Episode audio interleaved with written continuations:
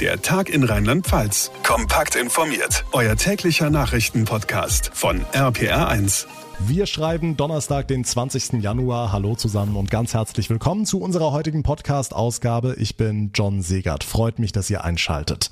Ganz Deutschland guckt heute nach Österreich, denn dort wird nachher im Nationalrat über die Einführung der allgemeinen Impfpflicht abgestimmt.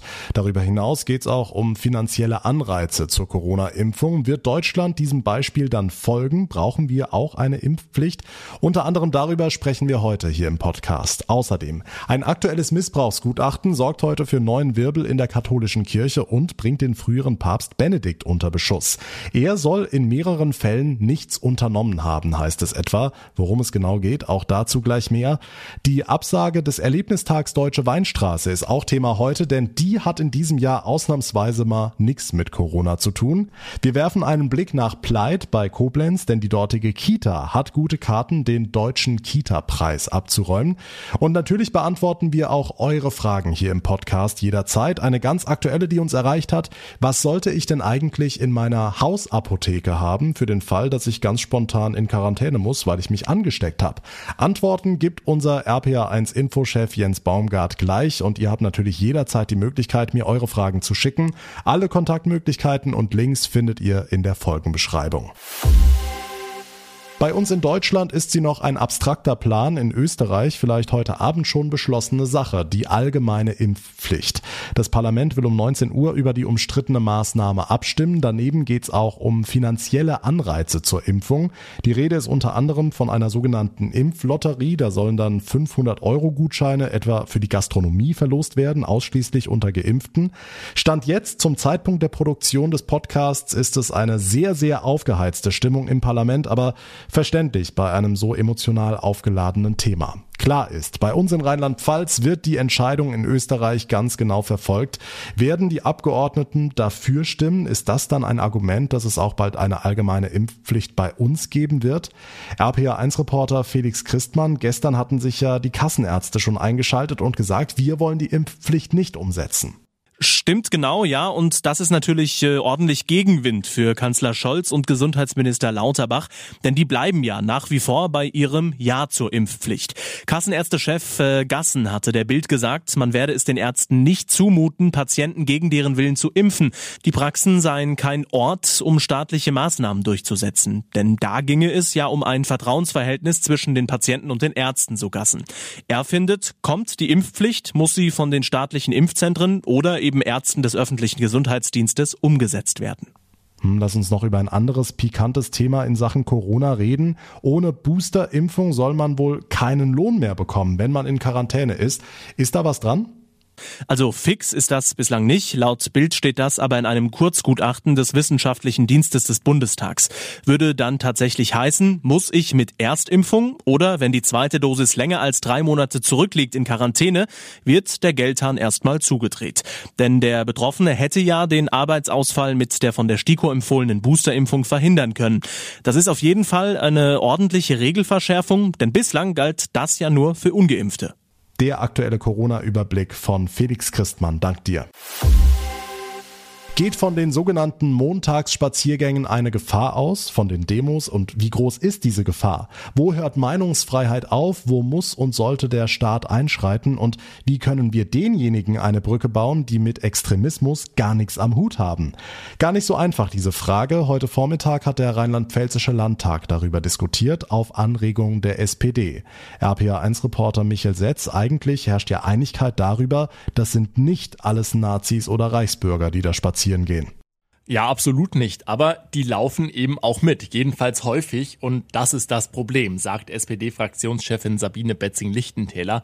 Deshalb ihr Appell an die friedlichen Demonstranten. Wenn wir anderer Meinung sind, dann wählen wir eben eine andere Form des Protestes. Dann melden wir eine Demonstration an. Wir führen die unter Corona-Regeln durch. Wir machen die mit Maske. Und natürlich formulieren wir dann auch unseren Protest. Und das ist auch völlig legitim. Das soll und soll auch wirklich genauso sein.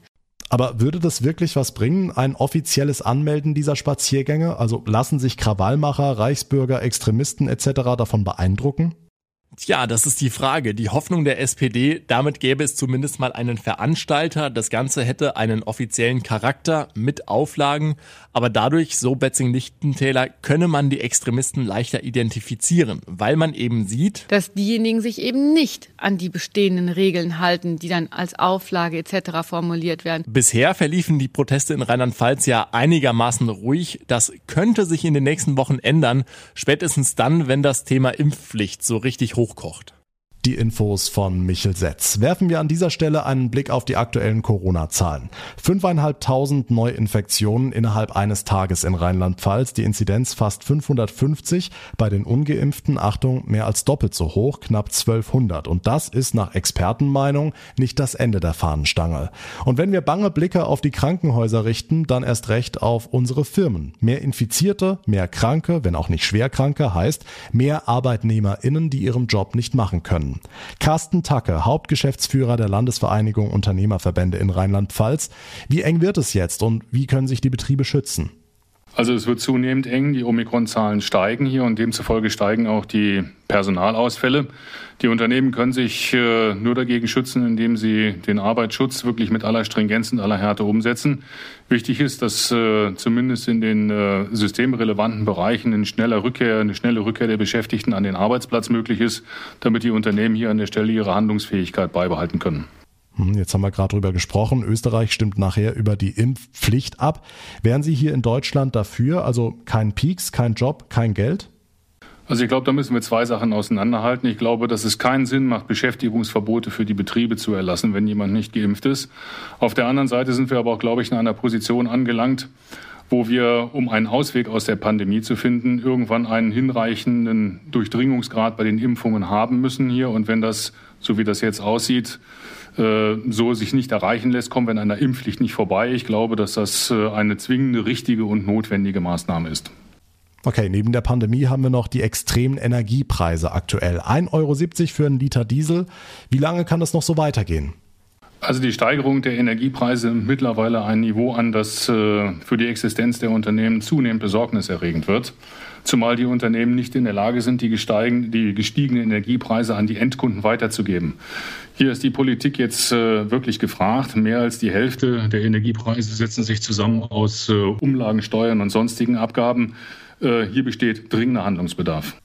Last not least die Inflation, Herr Tacker. Wo müssen wir da hin, auf welchen Wert, damit es erträglich wird? Naja, also Verträglichkeit mit absoluten Zahlen ist immer äh, eine schwierige Frage, die sich auch nur schwer beantworten lässt. Wichtig ist nur, dass es bei den Inflationswerten, die wir jetzt haben, äh, nicht bleiben darf. Hier mit einer Zielinflation um die zwei Prozent kann man gut leben hier und ist in der Vergangenheit auch gut gefahren. Wir haben bei der Inflationsentwicklung natürlich ein paar Faktoren, die auf einmal Effekte herauslaufen hier, wie zum Beispiel die Folgen der Mehrwertsteuersenkung. Allerdings zeichnet sich ja derzeit ab, ähm, dass das Inflationsgeschehen längerfristig anhält, sodass wir hier, glaube ich, auch inflationssenkende Maßnahmen brauchen werden, damit es nicht langfristig bei diesen hohen Inflationswerten bleibt. Carsten Tacke von der Landesvereinigung der Unternehmerverbände in Rheinland-Pfalz. Vielen Dank. Steigende Preise machen es der Wirtschaft schwer, sagt er. Die Politik muss dringend was tun. Ein Gutachten zu sexuellem Missbrauch belastet den emeritierten Papst Benedikt XVI. In seiner Zeit als Erzbischof des Bistums München und Freising wird ihm in vier Fällen Fehlverhalten angelastet. Außerdem widersprechen die Autoren dem Papst, der sagt, über die Vorgeschichte eines pädophilen Priesters nichts gewusst zu haben. Benedikt war von 1977 bis 82 Erzbischof von München und Freising. Jan-Henner Reitze aus der RPA1 Nachrichtenredaktion. Was genau wird ihm denn vorgeworfen? schaffen. Grundsätzlich geht es ja darum, dass innerhalb der Kirche sexueller Missbrauch von Kindern über Jahrzehnte ignoriert, vertuscht und nicht genug dagegen getan wurde. Und da hat Benedikt damals noch Kardinal Ratzinger nach dem Ergebnis des Gutachtens in vier Fällen mitgemacht. Also offiziell bekannte Missbrauchstäter durften weiter in der Seelsorge arbeiten oder der spätere Papst soll gewusst haben, dass ein an sein Bistum versetzter Priester ein verurteilter Missbrauchstäter war, der dann auch wieder Kinder missbrauchte. Okay, welcher Vorwurf wiegt da am schwersten? Je nachdem, wie man es sieht, kann man sagen, es steht Aussage gegen Aussage oder, wenn man dem Gutachten glaubt, der emeritierte Papst sagt nicht die Wahrheit. Es geht um die Frage, wusste Ratzinger damals von der Missbrauchsvergangenheit des zu ihm versetzten Priesters? Gutachter Martin Pusch sagt, wie Benedikt in seiner offiziellen Stellungnahme reagiert hat. Dabei wird von ihm Unkenntnis selbst dann noch behauptet, wenn diese mit der Aktenlage nach unserem Dafürhalten nur schwer in Einklang zu bringen ist. Nochmal kurz gesagt, aus den Akten geht hervor, Benedikt wusste etwas, er widerspricht aber trotzdem. Hm, welche Folgen hat das Ganze denn jetzt für Benedikt?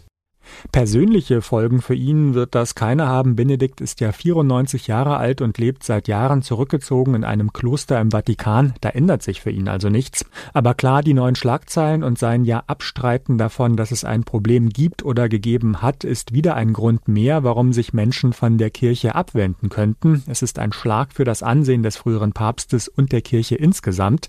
Der Vatikan will das Gutachten erstmal prüfen und sagt, der aktuelle Papst Franziskus schäme sich und tue alles, um Kinder zu schützen. Die Infos von Jan-Henner Reitze. Und damit zu weiteren wichtigen Meldungen vom heutigen Tag und die fasst euch Felix Christmann in unserem Kurzblog zusammen. Die Lufthansa hat im jahrelangen Streit um Millionenhilfen für den Flughafen Hahn erneut eine Schlappe kassiert. Auch der Europäische Gerichtshof wies die Klage der Airline ab. RPA1-Reporterin Susanne Weise. Damit ist die Lufthansa endgültig gescheitert. Streitpunkt waren Beihilfen der rheinland-pfälzischen Landesregierung für den Hahn von 2009 bis 2011, die die EU-Kommission genehmigt hatte. Die Lufthansa sieht sich durch die staatliche Unterstützung im Nachteil. Sie habe den Hahn nie regelmäßig angeflogen und die Subventionen hätten vor allem dem Konkurrenten Ryanair genützt. Genau das konnte die Kranichlinie nach Ansicht der höchsten europäischen Richter aber nicht nachweisen.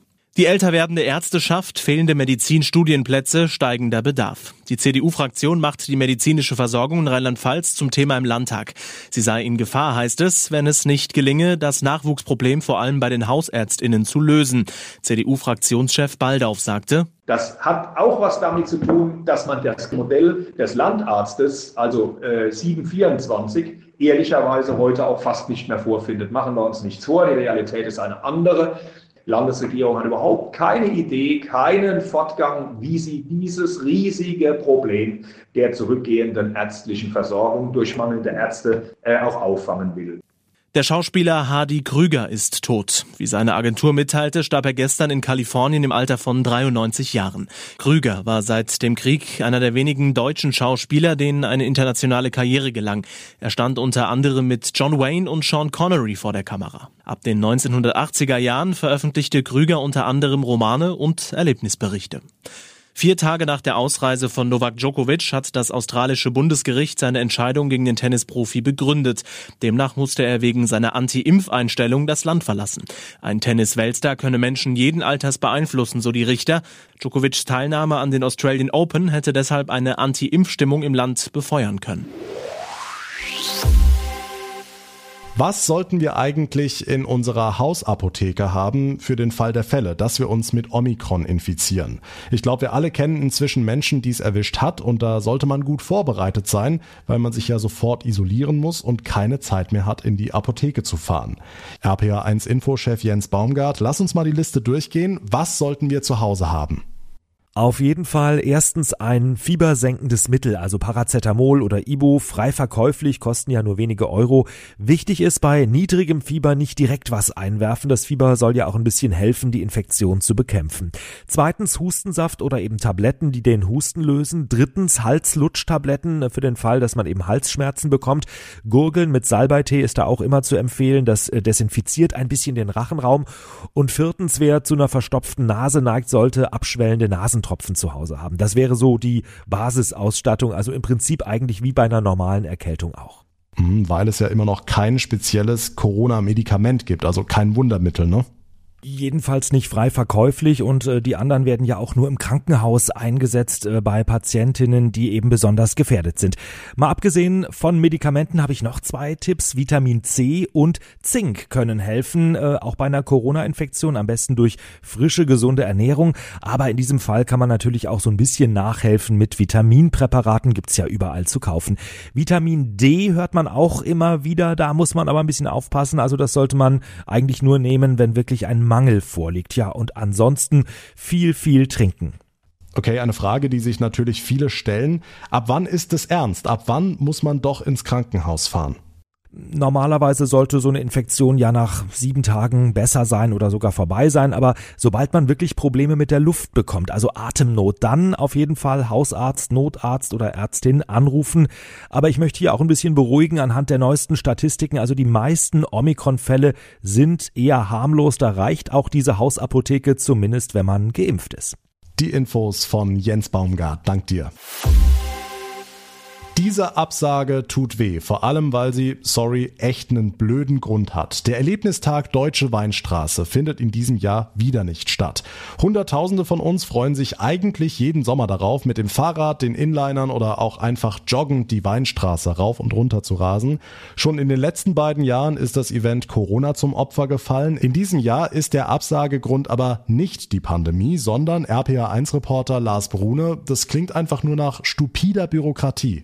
Es geht schon mit diesem sperrigen Wort los, das neue Polizei- und Ordnungsbehördengesetz. Ich versuche das jetzt mal verständlich und umgangssprachlich zu erklären. Dieses neue Gesetz schreibt vor, dass so eine Veranstaltung einen hauptverantwortlichen Veranstalter haben muss. Es geht um Sicherheit, mega wichtig, klar, aber gerade beim Erlebnistag Deutsche Weinstraße gibt es diesen einen Veranstalter nicht. Das sind hier etliche Gemeinden, die da mitmachen. Die Deutsche Weinstraße geht ja von Schweigen-Rechtenbach an der französischen Grenze bis nach Bockenheim am Rande zu Rheinhessen. Es muss nun also eine Person geben, die die Verantwortung für alles übernimmt und das geht nicht mal gerade so nebenbei und kostet auch natürlich eine Menge Geld. In meinem Freundes- und Bekanntenkreis in der Pfalz ist die Absage jedenfalls ein Riesenthema und das Verständnis hält sich, ganz vorsichtig ausgedrückt, in ziemlich engen Grenzen. Ja, da freuen wir uns aktuell gerade auf solche Events wie den Erlebnistag Deutsche Weinstraße und dann kommt so ein Gesetz in die Quere. Hoffentlich können die bürokratischen Hürden bis 2023 ausgeräumt werden. Dankeschön, Lars Brune. Wo in Deutschland gibt's die besten Kitas? Die katholische Kita in Pleit bei Koblenz darf sich freuen, denn sie gehört schon mal definitiv zu den Top 10 bundesweit. Beim Deutschen Kita-Preis 2022 hat sie es in der Vorauswahl unter die 10 Finalisten geschafft. RPA1 Kirchenreporter Stefan Weinert, was ist denn so gut an der Kita St. Willibrord in Pleit, dass sie es so weit geschafft hat? Also Simone Mecklenbeck, die stellvertretende Leiterin der Kita in Pleit, die nennt als erstes, dass die Kinder hier von klein auf lernen, mitzubestimmen. Demokratieerziehung schon für die Jüngsten sozusagen, mit einer richtigen Verfassung, die die Rechte der Kinder schützt und ihnen eine Stimme gibt. Was bei uns äh, einen ganz großen Stellenwert hat, ist die Selbstbestimmung der Kinder, dass sie ihren Alltag hier selbst organisieren, selbst entscheiden, was, wo und mit wem sie spielen und mit welchen Materialien. Die Kinder lernen auch, rücksichtsvoll mit der Umwelt umzugehen, Mülltrennung gehört dazu und ein Hochbeet und Ökokleber und mehr. Und all das wird vom ganzen Team mitgetragen, sagt die Leiterin Miriam Grote. Der größte Schatz an unserer Kita ist, ähm, dass wir ein Team haben, das zusammenhält, ähm, das zusammen eine pädagogische Richtung geht und das Kind in den Mittelpunkt stellt und die Kinder an ihren Fähigkeiten ähm, schätzt und ihnen ganz, ganz viel zutraut und ihnen die Möglichkeit gibt, sich hier so zu entfalten, wie sie sind. Von den 1200 Bewerbern für den Deutschen Kita-Preis hat die Kita St. Willibrord in Pleit also in die Runde der letzten zehn geschafft. Für die erstplatzierte Kita gibt es dann ein Preisgeld von 25.000 Euro, für die Plätze zwei bis fünf immer noch jeweils 10.000 Euro. Und was mit dem Preisgeld gemacht werden soll, falls es denn wirklich klappt, auch da durften die Kinder natürlich mitbestimmen. Die Kinder sind sich einig und wir stimmen dem voll zu. Wir wünschen uns was Neues fürs Außengelände und ähm, hoffen, dass wir die Preisgelder äh, bekommen, um dann was Tolles in, im Außengelände zu bauen. Die katholische Kita St. Willibrord in Pleit bei Koblenz hat's beim Deutschen Kita-Preis 2022 in die Runde der letzten zehn geschafft. Übrigens zusammen mit zwei weiteren Kitas aus dem Bistum Trier, nämlich in Gillenfeld und Sulzbach. Und das war der Tag in Rheinland-Pfalz für heute. Vielen Dank fürs Einschalten und Zuhören. Mein Name ist John Segert. Wir hören uns dann morgen in einem Podcast-Spezial. Macht's gut, einen schönen Abend und bleibt gesund.